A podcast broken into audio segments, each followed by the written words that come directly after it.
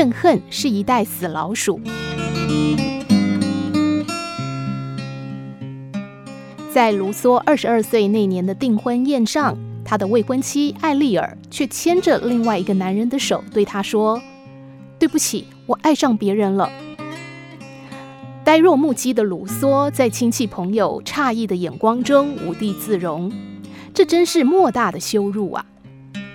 几经思考，卢梭决定离开这个伤心地，开始流浪他乡，从瑞士到德国，再到法国。他发誓将来一定要风风光光地重返故乡，找回自己失去的尊严。三十年后，卢梭回来了。但他已经是当时最著名的文学家和思想家之一。一个老朋友问他：“你还记得艾丽尔吗？”“当然记得，她差一点做了我的新娘呢。”卢梭微笑着回答，一脸轻松的样子。老朋友接着说。这些年来，他一直生活在贫困潦倒之中，靠亲戚的救济艰难度日。上帝惩罚了他对你的背叛啊！卢梭说：“我很难过，上帝不应该惩罚他。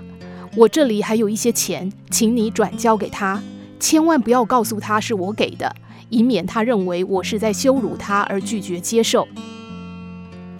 你真的对他没有丝毫的怨恨吗？”当年他可是让你丢尽了脸呐。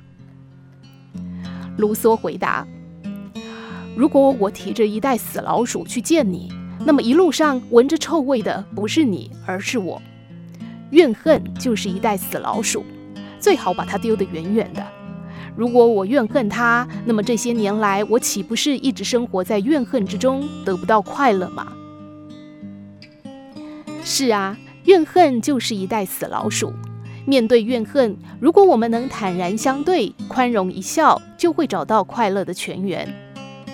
正面的人争一口气，最好的方式就是让自己变得比对方更好；负面的人则是心机算尽，为了争一口气，可以付出一切代价，都要让对方痛不欲生。前者在宽恕别人之前，已经先宽恕了自己，让自己从怨恨的深渊中解脱。而后者在报复他人之前，已经让自己深陷地狱，每天活在仇恨的痛苦中。